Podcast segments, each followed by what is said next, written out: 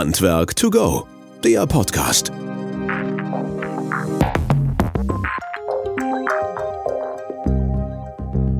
Herzlich willkommen, Thomas Leibrich von der Mitgas aus Halle. Hallo, Herr Leibrich. Ja, hallo. Das ist schön. Ich freue mich, mitmachen zu dürfen. Ja, wir freuen uns auch, dass Sie da sind halt, dass es geklappt hat. Die Mitgas ist eine mitteldeutsche oder ist ein mitteldeutscher Gasversorger, ein regionaler Gasversorger in den neuen Bundesländern mit Sitz in Halle. Und sie versorgen ihre Kunden mit Erdgas, Biogas, Wärme und äh, sicherlich auch noch ein paar Energiedienstleistungen und sind so äh, Vorlieferant für die Stadtwerke, wenn ich das so richtig äh, gedeutet habe, bieten natürlich Strom, Gas und Wärmecontracting und so weiter und so fort an. Richtig? Genau. Ja, ja ist richtig, vollkommen richtig. Wir sind äh, eine Tochter der NVAN, das ist ein großer mitteldeutscher Energiekonzern, ähm, ein Stromlieferant, der natürlich die Mitgas übernommen hat und damit natürlich komplett alle Energieformen und Arten hier in Mitteldeutschland und darüber hinaus anbietet. Mhm, okay. Und äh, Sie sind ganz gezielt für den Bereich ähm, Schulungen mitverantwortlich, Weiterbildung, Qualifikation für die sagen wir, hauptsächlichen SAK-Betriebe, wenn ich das so richtig verstanden habe. Ja, ich bin in meiner Funktion ja Geschäftsführer ähm, der Gasgemeinschaft Mitteldeutschland, die wir 93 gegründet haben. Mhm. Und äh, im Rahmen dieser, dieser Gasgemeinschaft ist natürlich der wesentliche Punkt die Schulung vom Handwerk unter Einbeziehung der Industrie. Mhm. Und ähm, Handwerk braucht natürlich kontinuierliche Weiterbildung. Und da haben also diese Organisation, das ist ein eingetragener Verein, der sehr gut funktioniert und eben wirklich die Schulung voranbringt, kontinuierlich, das ist das Wichtige. Mhm. Und ähm, ich weiß also nicht nur aus Quellen von uns, sondern auch von anderen Quellen, dass Sie ein hohes Ansehen bei den Handwerkskammern ähm, auch genießen. Ne? Also Sie sind da schon ziemlich tief drin und auch schon ziemlich lange dabei. Naja, wie gesagt, seit 93 mhm. sind wir da sehr intensiv unterwegs, haben mittlerweile äh, 1300 Mitgliedsunternehmen äh, das kann sich schon sehen lassen. Und da wir zweimal im Jahr äh, intensive Schulungen machen, und das seit 93 sind wir auch bekannt. Das Handwerk äh, nimmt das sehr, sehr gut an. Und äh, das zeigt auch, dass unsere Betriebe zumindest im Wesentlichen immer gut geschult sind und äh, immer mit den neuesten Dingen wissen, wo es lang geht. Ist ja nicht ganz so einfach, immer auf dem neuesten Stand zu bleiben. Ja, das ist schon als das Handwerksbetrieb. Ja, das ist sehr gut. Das ist schon das Stichwort, wo wir ein bisschen einsteigen wollen. Es geht ja so ein bisschen primär jetzt hier dabei, äh, unseren Zuhörerinnen und Zuhörern das nahezubringen, TRGI 2018, ne, DVGW, Arbeitsplatz G600. Ähm, was, was heißt denn das überhaupt und welche Prüfungen in Anführungsstrichen sind denn so für den SAK-Betrieb ähm, von Bedeutung und von Wichtigkeit? Vielleicht können Sie da einmal so einen kurzen Rundumblick geben, bevor wir dann so ein bisschen jeweils tiefer ins Detail gehen. Ja, klar, die ähm, Gasanwendung ist natürlich auch sehr komplex und die die ähm, Handwerksbetriebe haben natürlich ein großes Portfolio, was sie machen müssen, ne? von Wärme, von äh, allen möglichen, mittlerweile Wärmepumpen bis hin zur Gasinstallation ist doch ein sehr breites Wissen, was vorhanden sein muss. Und gerade im ähm, Gasinstallationssektor sind natürlich vor der Inbetriebnahme von Anlagen ist die, die Prüfung äh, maßgeblich. Das ist praktisch das Gütesiegel, wenn ich, bevor ich eine Anlage übergebe. Und da fängt es eben an mit ähm, der Dichtheitsprüfung ähm, dann haben wir die Festigkeitsprüfung, dann gibt es bei bestehenden Anlagen die Gebrauchsfähigkeitsprüfung und ganz neu in der TRGI, was dem Handwerk sicherlich entgegenkommt, die sogenannte Sichtprüfung. Mhm. Ja, und für alle verschiedenen Prüfungen brauche ich natürlich entsprechende Messtechnik, brauche Erfahrung und ähm, ich kann immer nur empfehlen, das machen wir ja auch, dass ein Handwerksmeister auch seine Gesellen dort intensiv mitnimmt, ähm, damit eben diese Prüfungen wirklich ordnungsgemäß durchgeführt werden und was noch wichtiger ist, auch dokumentiert werden hinterher. Jetzt waren da ganz viele Punkte schon dabei. Halt, fangen wir mal ein bisschen vorne an. Ähm, wenn Sie sagen, die Betriebe müssen geschult werden und auch qualifiziert werden, inklusive der Mitarbeiter. Das ist ja das, was Sie wahrscheinlich auch anbieten. Wie oft muss denn so ein und sollte denn oder nach TRGI vorgeschrieben so ein Betrieb halt sozusagen so eine Qualifikation erlangen oder braucht man die gar nicht dann? Naja, es gibt, äh, es gibt ja einen Installationsvertrag, also den schließt ja der Handwerksbetrieb mit dem äh, regionalen Netzbetreiber ab. Und da in dem Vertrag steht drin, dass an Gasinstallationen dann nur geschulte Mitarbeiter tätig sein dürfen mhm. von den eingetragenen Betrieben. Ne? Und ähm, die Schulung sollte also jährlich erfolgen. Das kann man intern machen, das kann man extern machen. Sie muss nachweislich sein. Und äh, das bietet sich an, wenn, wenn man äh, jetzt als Firma ähm, neue Messtechnik einführt oder neue Anwendungen, wie zum Beispiel Presstechnik und ähnliches, neue mhm. Materialien einführt, dass man dann seine Leute zusammennimmt und äh, entweder einen Experten aus den entsprechenden Firmen einlädt oder eben zur Gasgemeinschaft oder woanders hingeht und sich dort ähm, schulen lässt über die neuen Technologien, lässt es dokumentieren. Mhm. Und das vielleicht als Nebensatz wir im Rahmen der Gasgemeinschaft führen eben seit 93. Das ist, äh, soweit ich weiß, äh, wird das nicht so oft in Deutschland gemacht. Wir führen regelmäßig Schulungen von Gesellen durch und schulen also im Schnitt zwischen 60 und 100 Gesellen im Jahr. Mhm. Immer so 15 Teilnehmer mit diesen technischen Regeln. Also das sind so vier Stunden Schulungen, mhm. wo wir praktisch über die, mit dem DVGW gemeinsam über die neuesten Dinge äh, auch sehr praxisnah informieren. Und da ist ein großer Schwerpunkt natürlich auch die Messtechnik, Anwendungen äh, in den jeweiligen Prüfsektoren. Und das kommt gut an. Und wir unterstützen es auch finanziell, oh, okay. ähm, sodass es auch sehr gut angenommen wird.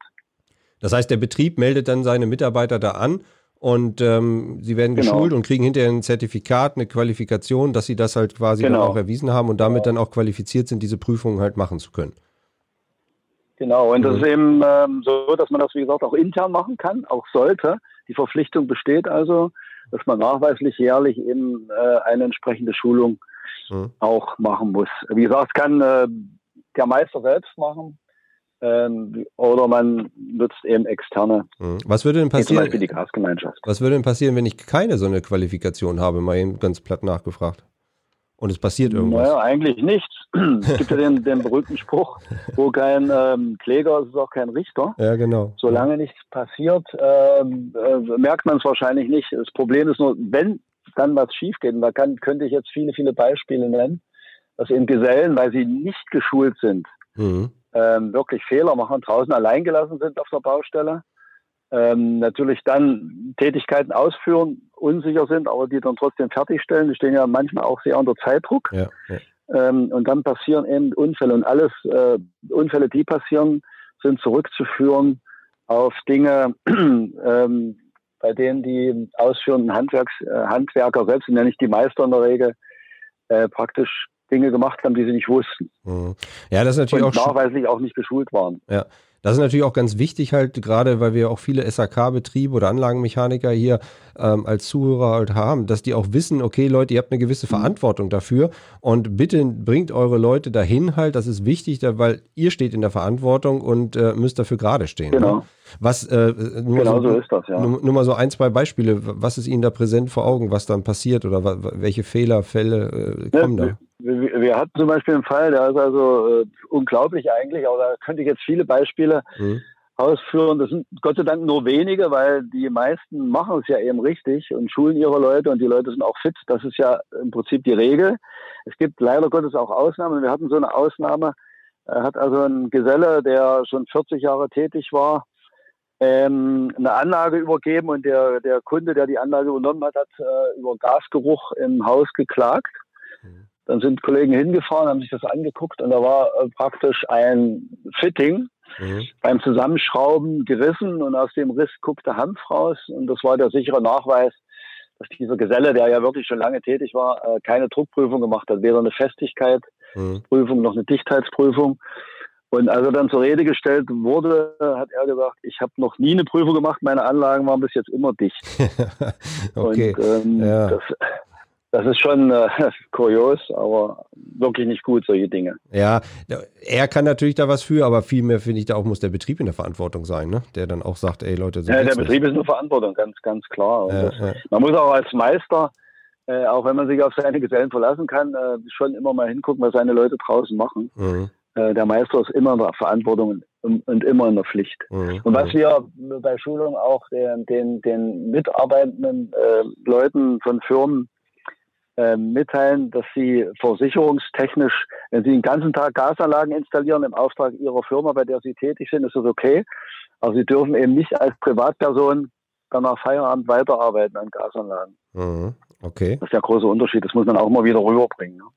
Das müssen Sie mir nochmal gerade genauer erklären. Was meinen Sie damit? Also die, äh, die ja, Konzession, also, also wenn, die Konzession. Wenn jetzt ein äh, Mitarbeiter einer, einer eingetragenen Firma äh, in seiner Arbeitszeit Gasanlagen installiert. Ja. Das ist ja richtig und okay. Wenn ja. er dann geschult ist, ist versicherungstechnisch abgesichert. Ah, okay. Hm. Wenn er äh, praktisch am Feierabend sagt, hm. ich arbeite den ganzen Tag an Gasanlagen, ich mache jetzt als Privatperson ja. das Gleiche, verdiene mir ein bisschen Geld dazu, das ist nicht erlaubt, versicherungstechnisch nicht abgesichert.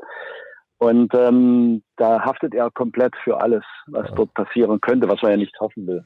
Das also war, darf man eben nicht. Das war nochmal der dezente Hinweis zu den Kolleginnen und Kollegen, die das machen.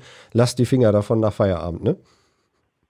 Ge genau. Ja, okay. Nur wenn es von der Firma gedeckt ist. Ne? Ja, ja. Also wenn die Firma offiziell den Auftrag hat und ausführt, dann ist es okay, ansonsten nicht. Mhm. Okay.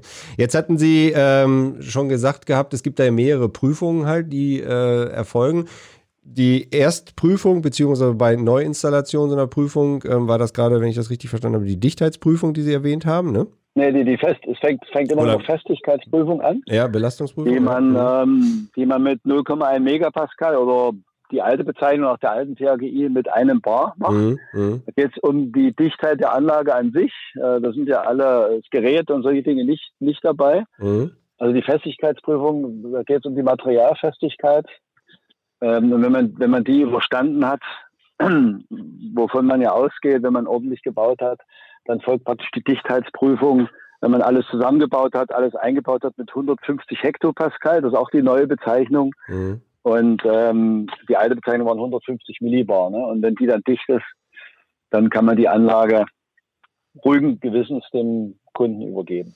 Aber mittlerweile, ich glaube, das machen doch auch, wie Sie sagten, die meisten Betriebe und die Technik ist ja auch so weit, dass das sehr einfach geht halt. Ne? Ich meine, das ist ja jetzt ja. nicht so ein riesen Hexenwerk mehr. Erleben Sie denn draußen in der Praxis da oft Probleme halt, sag mal, gerade was die Installation betrifft und dann die Prüfungen betreffen? Also, dass irgendwie Sachen halt nicht An gehen? sich nicht. Ja. Die, die, Leute, die Leute, wie gesagt, sind äh, recht gut geschult. Äh, wir versuchen das ja auch mal wieder rüberzubringen, wie die Prüfungen zu machen sind. Wir empfehlen natürlich alle elektronische Messgeräte, was auch fast alle haben. Man kann ja das mit der Wassersäule machen, mit der althergebrachten. Ja. Das ist natürlich viel umständlicher. Also ich denke, in unserem Gebiet ähm, haben 100 Prozent elektronische Messgeräte von den bekannten Herstellern, wie auch Wöhler. Mhm. Gibt ja da wirklich Top-Geräte, Top die zuverlässig arbeiten und äh, ich denke, das ist auch der richtige Weg. Das war jetzt der Werbeblock für uns, vielen Dank. Aber äh, wichtig, sein, ne? ja, alles gut. Aber wichtig ist, äh, dass die, was Sie am Anfang auch sagten, die Dokumentation gegeben ist. Ne?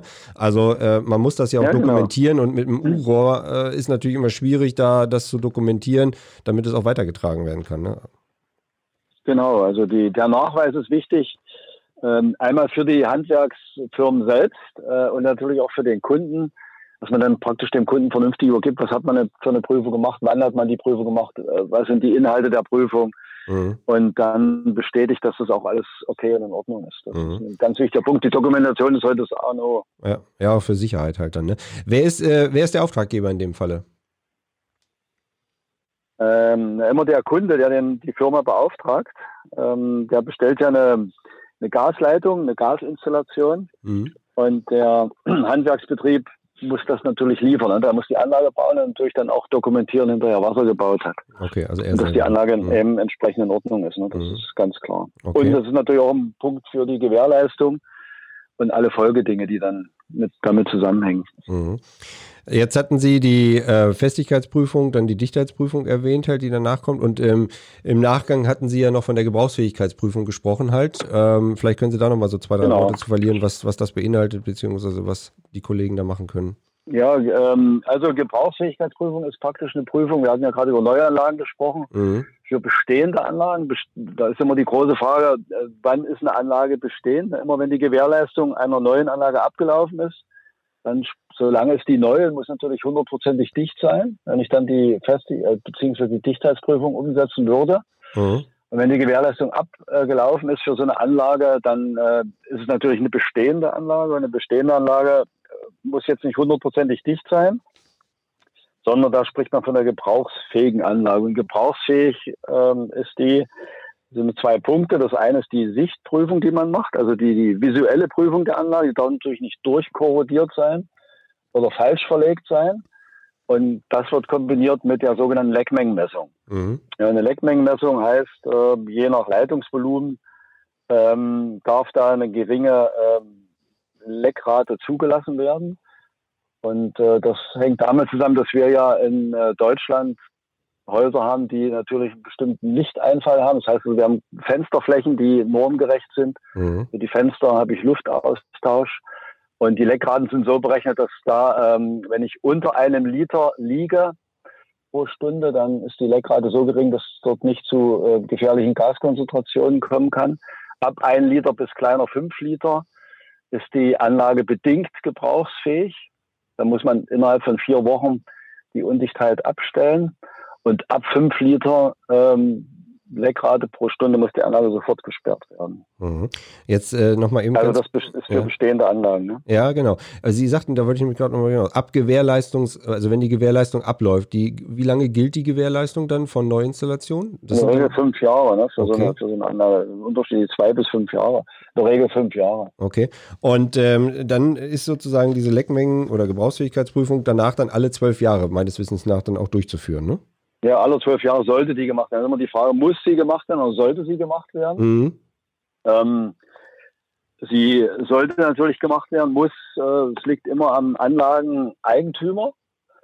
Ja, äh, das ist wie beim, beim Gebäude. Ähm, für alle Dinge trifft das ja zu. Er sollte es machen, muss mhm. es natürlich nicht machen. Und wenn er es nicht machen lässt und es passiert ein Unfall, genau. wo Leute geschädigt werden, dann ist er natürlich in der Haftung. Ne? Also man sollte als Handwerksbetrieb es empfehlen. Mhm. Und ähm, ich sage ja auch jedem Handwerker, wenn ich diese modernen elektronischen Leckmengenmessgeräte nutze, mhm. dann kann ich das relativ schnell machen und natürlich auch kostengünstig anbieten. Mhm. Wenn man natürlich horrende Preise verlangt, wird der Haus Gebäudeeigentümer nicht sagen, ja, macht man eine Gebrauchsfähigkeitsprüfung. Mhm. Oder man bietet es als Service im Rahmen der Wartung mit an, das wäre natürlich optimal. Genau, das ist nämlich die, die Für den Betreiber. Jetzt, ja, das wäre meine Anschlussfrage gewesen. Wie ist denn momentan dieser Vermarktungsstatus da draußen halt? Weil das ist ja eigentlich mehr oder weniger eine Werbung, ähm, die man machen kann, wo gesagt wird, Mensch, ey Leute, geht auf Nummer sicher, lasst diese Gebrauchsfähigkeitsprüfung machen oder Leckmengenmessung machen alle zwölf Jahre. Ich biete euch das an und äh, kann halt für mich mhm. als Betrieb noch ein paar Taler dazu verdienen halt letztlich. Aber die Gewährleistung, genau. die Sicherheit für den Betreiber ist doch auf alle Fälle da, ne? Ja, das ist ein super Service ne, als Firma, wenn man das ja. anbieten kann. Ich meine, die Hamburger haben mal ein Modell äh, gestartet, die haben einen kleinen äh, Flyer verteilt. Mhm. Da war ein riesengroßer Schutthalter, also ein explodiertes Haus, äh, schwarz gehalten. Da stand drauf, wenn ihr keine Gebrauchsfähigkeitsprüfung macht, machen lasst von uns als ja. Innung, ja. dann sieht euer Haus vielleicht morgen so aus. Ne? Das ist natürlich keine Werbung. Ja. Da haben wir natürlich als Gaswirtschaft großen Einspruch erhoben, dass man äh, die Angst der Leute schürt, um dann ähm, so eine Sache zu vermarkten. Das geht natürlich nicht. Also mhm. wir arbeiten ja auch eng zusammen. Es gilt äh, einmal für uns und gilt natürlich auch für das Handwerk, mhm. äh, dass wir gegenseitig uns unterstützen und nicht äh, gegenseitig ähm, schaden. Mhm. Ähm, also man kann das vernünftig machen. Ich empfehle also immer, dass man praktisch im Rahmen der Wartung das mit anbietet. Äh, da ist der Handwerksbetrieb sowieso vor Ort. Ähm, wenn man, wie gesagt, elektronische, moderne Hightech-Messgeräte einsetzt, die heute alle bezahlbar sind, dann kann man das äh, recht kostengünstig mitmachen. Mhm. Und ähm, ist einerseits guter Service und andererseits für den Eigentümer natürlich ähm, großer Vorteil. Ja klar, auf alle Fälle. Und auf der anderen Seite ist ja auch dokumentiert halt letztlich. Und äh, also die Messgeräte kosten ja nicht die Welt. Das heißt, das hat sich ja nach kurzer Zeit schon amortisiert. Alleine die Anschaffung dafür. Genau. Ne? Also das ist äh, sicherlich richtig. Genau. Ich habe genau. noch mal eine technische Frage. Wie gesagt, diese, diese, diese, die, das vielleicht als Ergänzung, die Gebrauchsfähigkeitsprüfung sind immer zwei Teile. Einmal die Leckmengenmessung und natürlich auch die Sicht, die, die visuelle Kontrolle der Anlage. Ne? Also selbst wenn eine Anlage äh, unter einem Liter pro Stunde mhm. ähm, gemessen wird, und sie ist aber nicht normgerecht gebaut oder ist im sehr stark korrodierten Zustand, bei einer Stahlleitung zum Beispiel, mhm. dann ist die auch nicht gebrauchsfähig. Das ist immer ganz wichtig, dass man das nicht unter Acht lässt. Okay. Oder außer Acht lässt. Und dann kann der Und ähm, ja. ganz wichtiger Punkt dazu, ein ganz wichtiger Punkt dazu, es darf im Gebäude ähm, auch wenn ich unter einem Liter liege, nicht nach Gas riechen. Das ist ähm, ein ganz wichtiger Punkt. Das muss mhm. man den Handwerksbetrieben auch immer sagen. Es wäre also fatal, wenn man jetzt reingeht misst 0,3 Liter, mhm. guckt sich die Anlage an, die auch visuell okay ist. Äh, aber es riecht leicht nach Erdgas. Und mhm. äh, da sagt man im Grunde, es ist nicht so schlimm. Äh, die Anlage ist in Ordnung. Das geht natürlich nicht. Es darf, es darf kein Gasgeruch vorhanden sein. Das ist ein ganz wichtiger Punkt. Das ist ja das Gleiche, was Sie gerade sagten, wenn die Anlage korrigiert ist, ne? oder die Leitung korrigiert sind bei der Sichtprüfung. Ähm, ja, aber es könnte ja irgendwo eine, eine Dichtung äh, defekt mhm. sein. Ja. Anlage sieht alles okay aus. Mhm. Und eine Dichtung ist vielleicht defekt irgendwo. Mhm. Äh, das geht natürlich dann nicht. Ne? Also ja. Gasgeruch darf nicht vorhanden sein. Es gibt ja bei Ölanlagen, wenn man da in den Keller kommt, riecht es nach Öl, das ist Ja. normal. Bei Ja. den Tankanlagen, Mhm. nach Gas darf es eben nicht riechen. Und dann ist, Dann ist irgendwas nicht in Ordnung. ja, und der Vollzug ist dann stilllegen, sofort. Nee, da muss man äh, suchen als Handwerksbetrieb Mhm. äh, mit dem Messgerät. Es gibt ja dann äh, Gasspürer. Ja. Wo ist die Undichtheit? Mhm. Und die muss man dann eben beseitigen. Wenn es eine Dichtung ist, wechselt man eben die Dichtung. Ne? Und dann ist es okay, sicher, in, den meisten Fällen. Okay. Und jetzt hatten Sie ja vorhin diese drei Kriterien noch genannt, äh, unter einen Liter, äh, von einem bis fünf Liter und dann über fünf Liter, wo die Anlage dann nicht mehr gebrauchsfähig äh, ist. Äh, was passiert denn dann? Also Mhm. de- der, der Kollege legt dann quasi die Anlage wirklich still oder muss er dann die Stadtwerke oder wie Sie äh, die Einrichtung rufen und die legen dann still? Nee, also das liegt in der Verantwortung des Handwerksbetriebs selbst, Mhm. dass er die Anlage dann äh, sperren muss. Ne? Bei der, äh, das fängt ja dann an ab fünf Liter. Wenn ich unter fünf Liter liege, also größer eins oder ab ein Liter bis fünf bis fünf Liter, Mhm. dann hat er vier Wochen Zeit, muss natürlich Mängelschein schreiben. Mhm. und äh, kann also dem Eigentümer vier Wochen Zeit einräumen. Das Problem ist immer, er muss es dann auch kontrollieren von Ja, ja. hinterher. Und wenn die vier Mhm. Wochen um sind, also, also auch in der Verantwortung, weil die Kunden äh, vielleicht nicht reagieren. Und sollten die nicht reagieren und äh, starkköpfig sein, was es ja auch gibt, äh, spätestens dann kann er den, den regionalen ähm, Netzbetreiber mit einbeziehen. Mhm. Das äh, sollte er im zweiten Schritt machen, wenn äh, die Kunden also nicht kooperativ sein sollten Mhm. aber nicht als ersten Schritt. Ne? Der Netzbetreiber ist ja nicht in seiner Verantwortung. Wir, wir sind verantwortlich äh, bis zur Hauptabsperreinrichtung im Keller Ja. und alles, was auf der Straße ist, nicht, nicht im Gebäude. Deswegen, Mhm. äh, wir haben ja auch den Auftrag nicht bekommen äh, vom, vom Eigentümer, sondern der Installateur hat den Auftrag Mhm. und er muss es natürlich dann umsetzen. Mhm. Okay. Ähm, und ab fünf Liter ist ja die Frage, wo er dann stilllegen muss. Das muss er dann natürlich auch machen. Er ist der Fachmann Mhm. und da hatten wir schon einige Fälle, wo die Kunden natürlich nicht erfreut sind, was logisch ist. Ähm, da muss er natürlich trotzdem sperren. Ja, ich denke und, mal so. in- wenn er aus dem Haus geworfen wird, was vorkommt, dann muss er natürlich einen Netzbetreiber einziehen. Wir könnten dann in solchen kritischen Fällen dann auch den Hausanschluss stilllegen. Mhm. Ich denke mal, so in Einfamilienhäusern ist das nicht so problematisch, weil die Akzeptanz vielleicht dann da ist, aber gerade bei Mehrfamilienhäusern, wenn auf einmal dann halt äh, quasi das Gas abgestellt Genau. werden muss, da gibt es dann schon ein bisschen Stress, ne? Genau, wir hatten äh, auch vor kurzem so einen Fall, da waren mehrere Mehrfamilienhäuser, alle über fünf Liter. Und äh, der Hauseigentümer war natürlich nicht bereit, dass der Installateur dort alles äh, stilllegt. Da Mhm. mussten wir einschreiten und mussten den Installateur unterstützen, Mhm. äh, Ja. weil er nicht klar gekommen ist. Aber das sind Einzelfälle, das ist auch Mhm. nicht die Regel.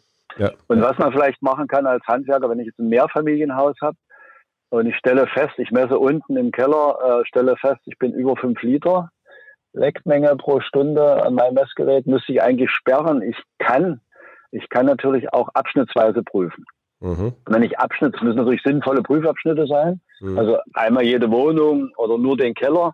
Wenn ich dann die sinnvollen Abschnitte prüfe, muss ich diese Leckmenge nicht addieren. Das ist auch ein ganz wichtiger Punkt. Ah, okay. Weil man davon ausgeht, wenn ich jetzt einen Abschnitt habe, der auch belüftet ist entsprechend mit Fenstern, Mhm. dann äh, steht er für sich alleine.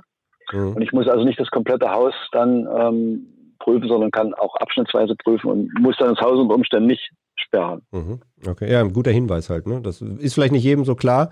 Und äh, gerade Sie als Experte Ja. können da nochmal eben den, den Tipps die Tipps geben halt. Ja, prima. Die Zeit läuft einfach äh, schnell vorweg halt und das ist super spannend. Ähm, wir haben jetzt äh, erstmal einmal die Prüfungen auseinanderklamüsert, also bei Neuinstallationen, was die Fertigkeitsprüfung, Belastungsprüfung war, die Dichtheitsprüfung war, die Gebrauchsfähigkeitsprüfung alle zwölf Jahre ab der Gewährleistung dazu inkludiert die Sichtprüfung. Ähm, und wir haben vor allen Dingen festgestellt, dass der Handwerker da sehr stark in der Pflicht ist und vor allen Dingen auch diese Schulungsmaßnahmen wahrnehmen soll. Ne? Also dass da wirklich eine Weiterbildung und eine Qualifikation Genau. nicht nur vom Betriebsinhaber, sondern vor allen Dingen auch von den Mitarbeiterinnen und Mitarbeitern läuft. Ähm, Herr Leibrig, das war ein kurzer. Äh, darf ich Sie noch mal Ja. ganz, kurz, Ja, ganz, sicher. ganz kurz unterbrechen? ja, klar. Also wir, hatten auch das, äh, das Thema Sichtprüfung. Ja. Äh, Sichtprüfung, also das äh, gibt es dann auch in der neuen Theorie eine neue Prüfungsform, die heißt Sichtprüfung. Mhm. Und ähm, die Sichtprüfung äh, ist praktisch eine Ergänzung zu den bisherigen Prüfungen, die steht für sich alleine. Das können wir dann vielleicht noch ein bisschen beleuchten, was die eigentliche Sichtprüfung ist. Okay. Äh, die, die betrifft, ähm, das hat man also eingeführt, um ähm, den Handwerker noch ein bisschen äh, näher zu kommen und praxisnah zu agieren draußen. Das ist also eine Prüfung, wenn ich jetzt zum Beispiel eine bestehende Leitung ändere. Ich tausche jetzt zum Beispiel ein Gasgerät aus ähm, muss natürlich einen kurzen Leitungsweg mit ändern. Da muss ich jetzt keine ähm, Festigkeits- und Dichtheitsprüfung machen, sondern da reicht die sogenannte Sichtprüfung. Okay. Äh, wenn ich jetzt zum Beispiel drei Verbindungsstellen habe und äh, die Leitung nicht unendlich lang ist und sich in einem Raum befindet, also nur eine Geräteanschlussleitung ist, dann äh, trifft die Sichtprüfung zu. Das kann ich mit schaumbildenden Mitteln machen. Mhm. Muss ich natürlich dokumentieren, dass dort keine Blasenbildung aufgetreten ist. Oder ich nehme eben äh, eine, ein elektronisches Messgerät, das auch eine PPM-Anzeige hat. Mhm. Mhm. Und wenn dort nichts angezeigt wird und es nicht nach Gas riecht, ist die Anlage auch in Ordnung. Okay. Aber ich muss es dokumentieren, was Mhm. ich dort gemacht habe. Und das gilt dann als Sichtprüfung. Also es gibt praktisch erledigt. jetzt vier Prüfungen. Ne? Ja, ja, ja, ja. Und die Sichtprüfung ist unabhängig davon von der Gebrauchsfähigkeitsprüfung, ne? Auch nochmal ganz wichtig. Die ist unabhängig von der Ja. Gebrauchsfähigkeitsprüfung. Ja, wunderbar. Also der, die halbe Stunde geht hier schon wieder äh, wie im Fluge vorbei. Ähm, wenn Fragen auftauchen, Herr Leibrecht, können wir die auch gerne an Sie weiterleiten? Also wir bieten das immer an, wenn irgendwelche Ja. Fragen sind in dem Gespräch Ja. oder was aufgetaucht ist, dann können die Zuhörerinnen und Zuhörer uns Fragen stellen und die würden wir Ihnen vielleicht ganz gerne dann weiterleiten oder wenn einfach Bedarf ist, auch an Schulungen oder ähnliches, dass wir Sie da ein bisschen mit ins Boot holen. Kein Problem, Ja. gerne. Das ist super. Ja, dann nochmal an euch, äh, wenn ihr auch Hinweise von uns dazu haben wollt. Wir haben auch hier auf unserer Wissensplattform den einen oder anderen Hinweis oder auch äh, Ratgeber, die ihr kostenlos anfordern könnt. Schreibt uns einfach entweder bei Facebook oder halt auch hier per E-Mail äh, zu dem Podcast, sodass wir euch das dann zuschicken können. Herr Leibrecht, Sie haben das letzte Wort halt. Ähm, was, was gibt's noch, was würden Sie den Handwerkern noch mit auf den Weg geben, halt, wenn Sie zu diesem Thema Gasprüfungen und äh, Qualifikation, Weiterbildung denken. Ja, also ich kann nur empfehlen, sich wirklich weiterzubilden, die, die Plattform nutzen. Da ist ja die äh, aus meiner Sicht beste Plattform ist der Deutsche Verein des Gas- und Wasserfachs, ähm, die Bildungsschiene. Dort werden ja bundesweit äh, Schulungen angeboten, ähm, in der Regel mit den Netzbetreibern vor Ort. Die Referenten, wie ich ja auch einer bin, kommen praktisch von den Netzbetreibern. Äh, da wird es praxisnah ähm, vor, der, vor Ort praktisch diese Schulung durchgeführt. Das sollte man nutzen. Gerade jetzt äh, mit der neuen THG ist es wieder relativ viel Neues, was man dort vermittelt bekommt, ähm, praxisnah und ähm, vernünftig aufbereitet. Das würde ich also jedem empfehlen, das nicht zu vernachlässigen, also wirklich schulen. Weil ich weiß, wie schwer das ist, wenn man in seinem Büro sitzt ähm, und man hat die THGI auf dem Schreibtisch liegen, sich dort reinzulesen. Das macht keinen Spaß. Und äh, deswegen ist so eine Schulung immer ganz ähm, sinnvoll. Ja, für, für den mitteldeutschen Raum äh, kann ich ja nur die Gasgemeinschaft empfehlen, die es seit 93 gibt. Ja. Wir machen das äh, zweimal im Jahr äh, für zwei Stunden, also immer kumulativ, wenn man so will. Man muss nicht viel Zeit investieren und bekommt das aufbereitet, äh, präsentiert und das kann ich also nur empfehlen. Ja, wir werden das auf alle, Fälle, auf alle Fälle weitergeben. Wir haben ja jetzt schon den ersten, die erste Hürde genommen. Ne? Jeder kann hier einfach zuhören und hat jetzt so ein bisschen die Inhalte der TRGI mitbekommen und äh, hat vielleicht auch mitgekriegt, dass es gar nicht so kompliziert ist, weil es gibt gute Hilfen am Markt und es gibt vor allen Dingen auch super Referenten am Markt, die einem da helfen. Also von daher können wir da ein bisschen die, die Hemmschwelle nehmen und einfach mitmachen und äh, Genau, sich daran beteiligen. Genau. Herr Leibrecht, vielen, vielen Dank für das tolle Gespräch. War schön, hat Spaß gemacht. Ja, gerne. Wir mussten bezüglich. Corona das jetzt hier über Video-Telefonkonferenz machen. Normalerweise laden wir immer die Gäste hier ins Studio ein, dann ist es ein bisschen persönlicher, dann gibt es auch ein persönliches Getränk noch dazu und so weiter. Aber ich glaube, es hat trotzdem mit der Verbindung nach Halle gut geklappt. Von daher vielen Dank und äh, ja, Ihnen einen schönen Tag und allen da draußen halt, die zugehört haben. Wenn Fragen sind, stellt uns die Fragen, hört weiterhin zu und wir freuen uns auf euch und vielen Dank fürs Zuhören. Ciao. Handwerk to go, der Podcast.